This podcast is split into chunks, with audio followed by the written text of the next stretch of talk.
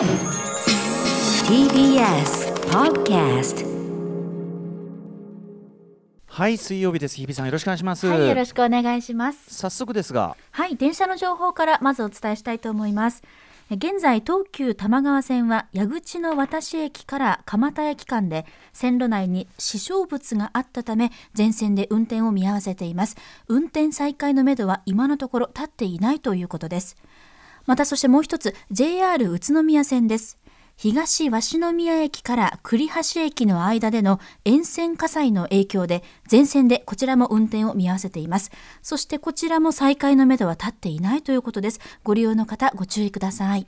はい。という電車の情報でした、はい。何があったんですかね電車のねねえ死傷物があったり火災があったりと、火災はねちょっともちろん心配ですけども。はい。はい、ということであのまたねあの情報来たら入れるかもしれませんからね。はい、はい。最新の情報をお伝えしていきます。はい。日比さんお疲れ様でございます。はい。水曜日です。はい。あのー早速なんですが、はい。あのちょうど今たった今お。えっ、と18時から情報解禁になった件がありますので、はい。えそれに関連したメールをご紹介してよろしいでしょうか。お願いします。えー、さなちゃんさんからいただいてます、えー毎年趣向を凝らした、えースチャラスチャラヤオンスチャラパーのね、えー日比谷野音で毎年やってるライブがありましてスチャラヤオンに通うのが楽しみで今年もチケットを買って待機していたらなんとライムスターさんからの発表がありました、えー絶好の野音ロケーションでのライムスター一体どうなってしまうのでしょうかというね、えーメールをいただいてありがとうございますさなさん。えっ、とねこれあのー6時から情報解禁になる話だったんですよ、はい。えっとね4月3日日曜日に毎年スチャラパーがやっている、えー日比谷野外音楽堂でのライブ、えースチャラパーク2022、えー東京公演。でゲストに、えー我々ライムスターエゴラッピン化石サイダー、まあ、すなわち、あのースチャラパーの一応最新アルバム「えー新スチャラ大作戦」に参加している3組ということで、あのーなんですけど18時情報解禁だったんだけど多分、あのーさなちゃんさんは、はい。チケットの方のたまにあるんですよね。こっちのあの公式の情報の発表前にその、はい。い、ろんなチケット、はい、なんていうの？発売のそのシステムの方に先に発表になっちゃってそれで情報が漏れちゃうという。なるほどなるほど、そういうあれで多分ごあの知ったんじゃないかなと思うんですけど、はい、えーということで4月3日、えー、スチャラパーね、えー、ヤオンに出ますので、はい。えーあれですね、あのスチャラパーと作ったフォーエバーヤングはお。今まで森道市場というねあの愛知県でやったフェスとあとあの配信ライブ正月にやった配信ライブ、この2回しかやってない東京ではまだやってないので。なんと、はい、えー東京のあたりでですね、あのこれ来れる方はですね、ええ。ぜひお越しいただければと思う次第でございます。なかなかないい組み合わせだと思いますしね。いやーいいメンバー、豪華なメンバー揃ってますもん普通にやれるといいなと思いますけどねほんと4月3日日曜ね。ねうん。4月までにはなんとか。はい、私どもでもあの声を上げさせない、えーなんていうの、あのいろんな飛沫対策をやったこのライブ運びというのは非常に定評がございまして、私もこの間のあれで、あのなんだ、えっ、と大阪のライブで非常にまた再び自信をつけましてですね、俺いけんなこれみたいな、はい。手応えが、手応えありすぎなんで、はい、うんあのまあまあ声をひょっとしたら出せない状況かもしれませんが、それでも十二分に楽しませるという、えーあれでいきますので、ぜひお越しくださいませ。4月3日日曜日日比谷野音のスチャラパーク、えー、2022のお知らせでございました。ということで日比さんとはいろいろお話ししたい件がございまして、はい日比さんお疲れというのもありますし、ありがとうございます本日のクマスのまたまた大活躍という話もございますので。方面がたくさん届いております嬉しいことですね。はい、ということで始めてみましょう。アフターシックスジャンクション After Six Junction. 2月9日水曜日時刻は6時4分です。ラジオでお聞きの方もラジコでお聞きの方もこんばんは。こんばんは TBS ラジオキーステーションにお送りするカルチャーキュレーションプログラムアフターシックスジャンクション通称アトロクはい、パーソナリティは私、ラップグループライムスターのワッパー歌丸でございます。本日は所属事務所スタープレイヤーズ会議室からリモートでお送りしております。そして、はいこちら TBS ラジオ第6スタジオからお送りしております水曜パートナー TBS アナウンサーの日々真央子ですはい、日比さんよろしくお願いします。はいお願いしますちょっと時系列順に行きますとね、はいあの日比さんに金曜日に、はい。えっとフューチャーパスト、はい。ねあの金曜日あの山本隆樹さん代打で登場していただいて、はい。ねあの初めてのね金曜日、はい。まずいかがでしたあれね？いやなんかやっぱりちょっと借りてきた猫感と言いますか、うん。ちょっとやっぱ違うもんですか水曜と勝手が。い。や全然違いますね。なんか違う番組に来たような気持ちでした正直。ねあの映画表のねムービーウォッチメンのコーナーとかも完全に他の曜日には絶対にない時間帯っていうのがね。そうそうなんかあのいつも家で聞いてるからなんか家なのか仕事場なのか 第6スタジオで生で聞いてるっていうのがすごくなんか不思議で、しかも僕もその場にいないから実際ラジオ聞いてるも同然ですもんね。そうそうそうなんですよ。なんか「へーとか言いながら、パンフレット見ながら。へー。なんつって。あ仕事ああ戻んなきゃスタジオみたいな。ああねあはい。その後コーダもご覧になったんですもんね。今もうすぐ見に行きました。素晴らしかったでしょもうもうねまたですよ。もうこのマスクの替え持ってくの忘れて、あ びしょびしょ。びっしょびしょ。涙で。もうねはもう久しぶりにってなるぐらい泣きまうん。したあーそうですか。素晴らしい作品ですよね、うんありがとうございます言っていただいはい。てでねあのその後僕はあの MX の東京あの MX バラいろダンディ出演のため、まあ途中離脱し、はい。あのコンバット RECさんと、えー、2人でいつもやってる Future Past という振り返り企画を日比さんやったじゃないですか、はい。えーでまあわ我々もねあの移動というか移動先でも聞いてたりしたんですよ、ありがとうございます。先に言っとくと日比さん素晴らしかったですよね。やだもうありがとうございます。あのね、なんていうかな嬉しい、すごくだから本当になんか親戚のおじさんとのおっしゃってましたけど、はい。久しぶりに会った親戚のおじさんと、でもやっぱりあのもう会ってすぐこう親しげに話す感じっていうか、うんうんすごいねほっこりしましたよなんか。えー、嬉しい、あうん、なんかなんかすごくあったかい気持ちにもなったし、はい。あと日比さんのなんていうかな砕けとちゃんとしてるところのバランスが本当にやっぱり絶妙で。もうやだこれもう。客観的に聞いててね、はい。やっぱ日比さんって本当にいいなっていう。やだもうちょっともうはいもうもうもうもうもう。日比さんちなみにあのレックさんとどうでした？二人で。二人っきり初めてでしょだって。初めてです、本当になお仕事はもちろんですけどあもちろん飲み飲みに行ってた話したね。あの ロッキースでみみんなで飲んでる時に、日比さんもたまたまちょっとねあれで時間あってっていう全ね然帰らなかったっていう話も。ロッキースであれ面白かったよ。30分で帰るっつって全然帰んなかったって話面白かった。がっつり飲んでもあの頃の日常はね楽しかったなじ時間あってよかったけどね。本当ですよ、よね。思い思い返したりしてましたけど、はいはい。まあ、あの第一声は本当になんて言うんでしょうね。あのお互いちょっと照れ緊張があるっていうところだったんですけど、わかるわかる本当にあのもう気楽にいい意味で気楽に委ねて、はいレックさんに、はい。あの本当にあっという間でしたね1時間。うんうん、いやす。ごいよかったよかった。いやだからねあのよかったです本当に。本当ですか？あの嬉素晴らしいフューチャーパストだったと思いますし。ちょっとねなんかあの、まあ、リモートっていうのもあってタイムラグ的なのがあって、もうガンガンなんかかかぶせちゃったところもあっていろいろ反省したんですけど。全然全然。でもあの日比さんのすごいナチュラルなところとちゃんと本当にさっき言ったバランスが本当に素晴らしい。やだでね、あのー月曜日に、はい。あのーまあ、クマスの代打でですね。クマスの話後でしますけど、ええ。熊崎和人さん月曜パートナーね、はい。えー今北京オリンピック行って大活躍中です。ね活躍。ね、ちょっとその話もするけど、その代打であの渡辺俊さん来たじゃないですか、代打で。しゅんくんで、まあ、2度目の代打でね。であの前回はそつなくやりすぎたからっつっていや25歳こんなことじゃいけないと思いましてっつって。0点か120点取る勢いでかなんか言ってるわけですよ。怖いな。うん、だ誰がそんな振り切りか。0点はやめてくれよっていう。本当よ。せめてもうちょっと取ってよ。っていうまあその渡辺さんすごい面白かったんだけど、はい。その渡辺さんその放送開始直前に、うんうん。なんか話の流れで、ええ本当に放送直前2分前とかにあのそういえばフューチャーパストのあそうそうそうそう日比さん本当に良かったんだよって話を、ええはい。でそのサブの誰かとね水原君かな、もうはいとにかく日比さん良かったよって話を今の調子で大絶賛大絶賛してたわけ、うんうん。したら渡辺君がなんかすごい、うん、なんかなんだかなみたいなこと言い出して。あれ？ななんだかなみたいなこと言って。いやいやいやあの30分前にねいやこれは僕の前でそんな日比先輩のね大絶賛のあれして これはどういう意味なのかなと思ってみたいな。あーごめんごめんごめんちょっとちょっとハードル上げちゃって。30分前にされたらまだ気持ちも立て直せるんですけど 1分前にされるとこれはどういう意味なのかなと思って。どういう意味もこういう意味もないけどすいませんちょっとねハードル上げちゃってみたいな。どういうちょっととジェラスなのかなジェラスじゃん。可愛いですね。あだって日比さん先輩だよね。つってあもう大先輩で。つってそだから大ほどまではないです。よ、いやでもそれはねでもそれは経験の差ってこともあるんじゃないとかさ。うん。もうなかなか彼もねとても、あの TBS の男性アナウンサーっぽいんですよ、とても。はい。ぽいんですよ。ちょこれ以上言いますとちょっといろんなところでちょっとでもその ねでもそええのあれじゃない？あのなんていうかな全部が全部こううん。きちっとなんていう優等生的じゃないところがもう魅力じゃないですかそれは。いわゆるで出来すぎくんじゃないんですよすよね。やっぱり、うん。TBS アナウンサーはそういうことが多い。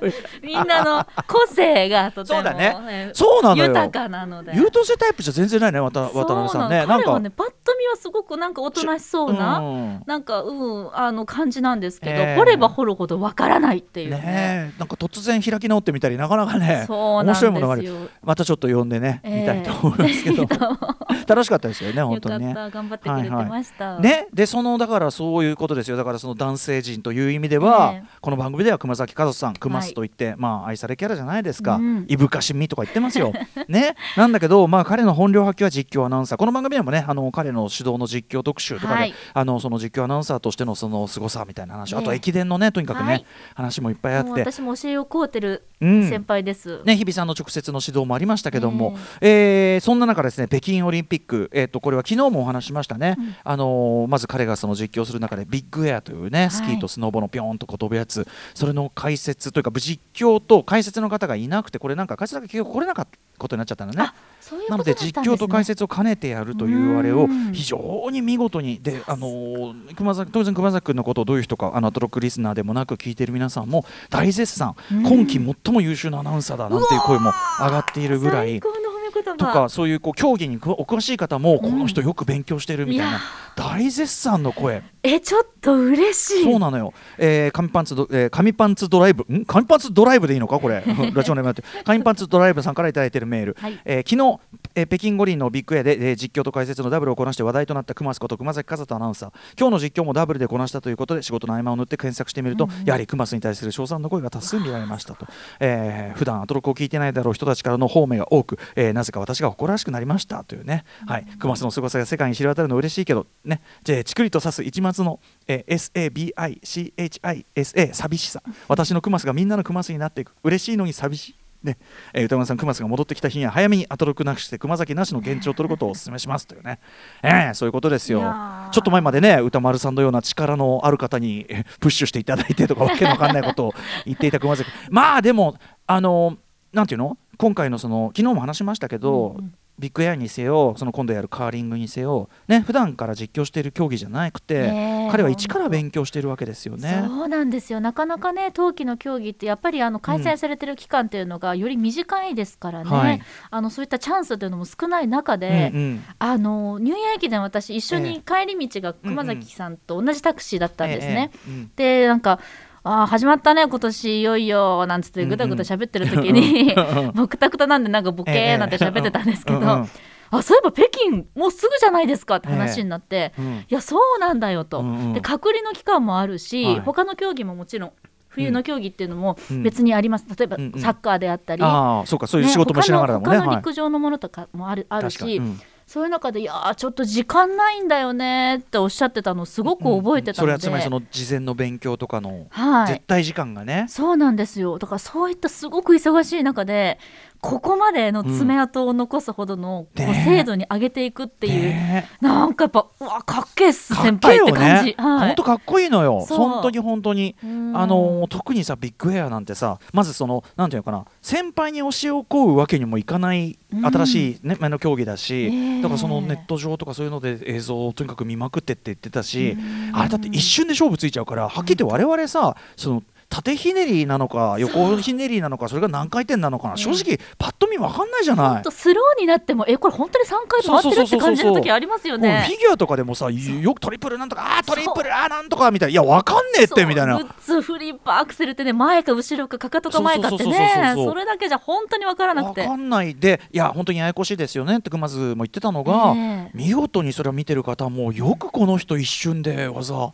ってなっててさ。やだもうやだもう。だから彼のね俺思うに、あの彼の得意のやっぱいぶかしみはね やっぱその日頃からがっちり調べてちゃんと間違いないことをええ。言うということの訓練を積んでるから、確かに。よくわかんないことをよくわかんないまま言うっていうことにちょっとやっぱそのこれ正しいんだけど正しい躊躇があるわけですよ。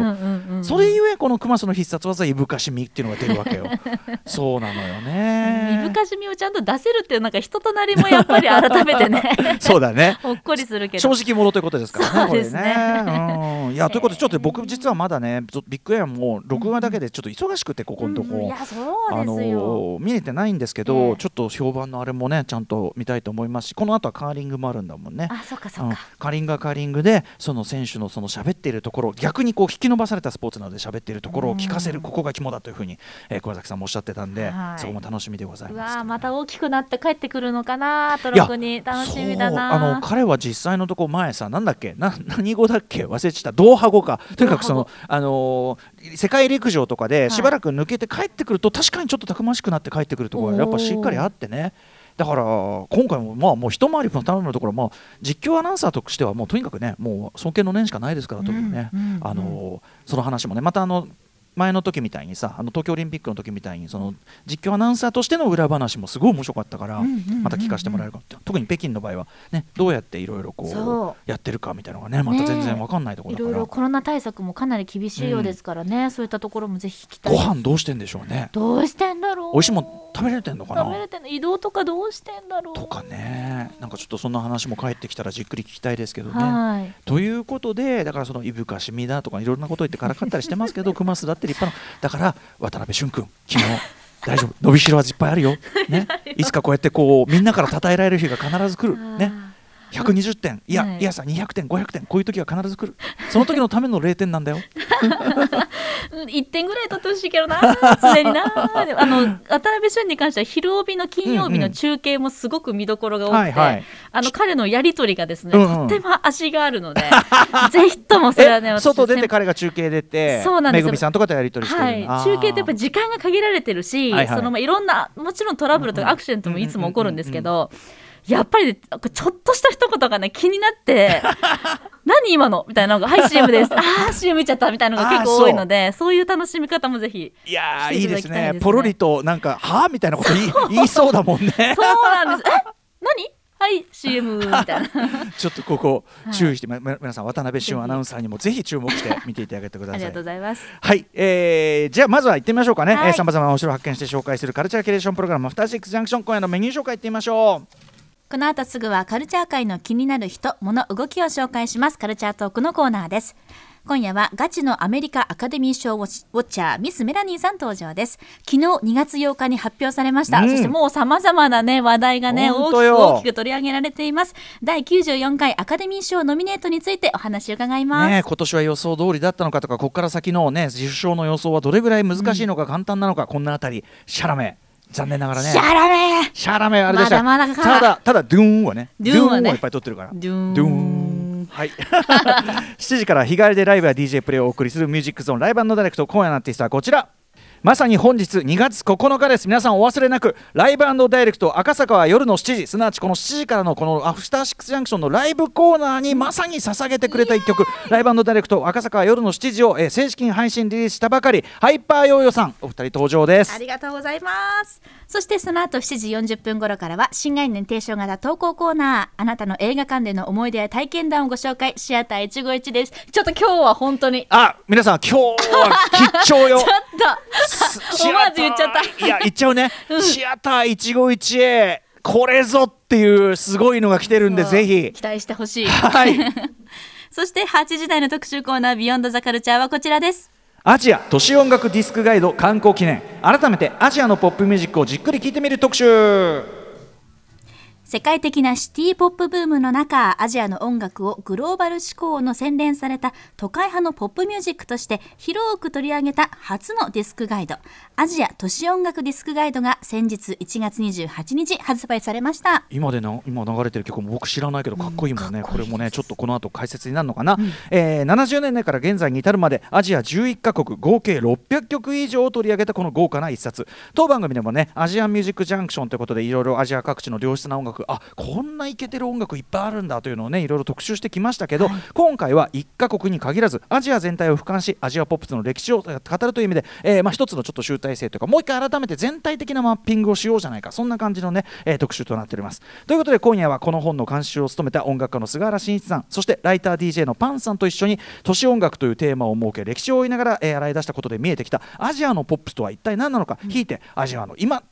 追うという特集をお送りしますはい。番組への感想や質問などリアルタイムでお待ちしています。アドレスは歌丸アットマーク tbs.co.jp 歌丸アットマーク tbs.co.jp まで読まれた方全員に番組ステッカー差し上げます。